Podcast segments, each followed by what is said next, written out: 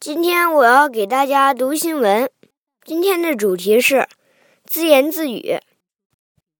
Talking to yourself may seem a little shameful.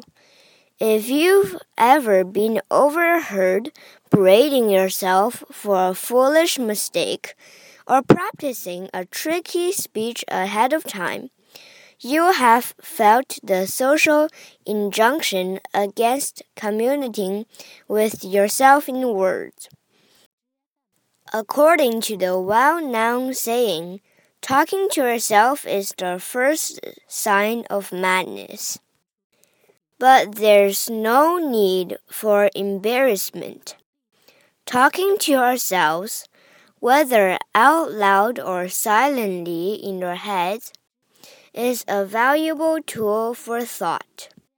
Far from being a sign of intensity, self talk allows us to plan what are we going to do, manage our activities, regulate our emotions, and even create a narrative of our experience.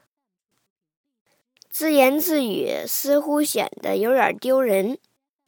如果你曾经被人听到在批评自己犯了一个愚蠢的错误，或者在预演一篇有挑战的演讲，你就会感受到社会对这种自言自语的行为侧目而视。用人们熟知的话来说，自言自语是发疯的第一迹象。但你不必感到尴尬。自言自语，无论是大声说出还是在心中默念，都很有价值，是思考的一种工具。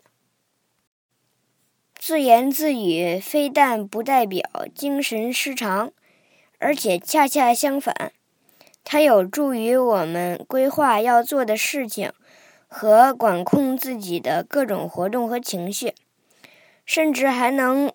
创作一段关于自己经历的故事。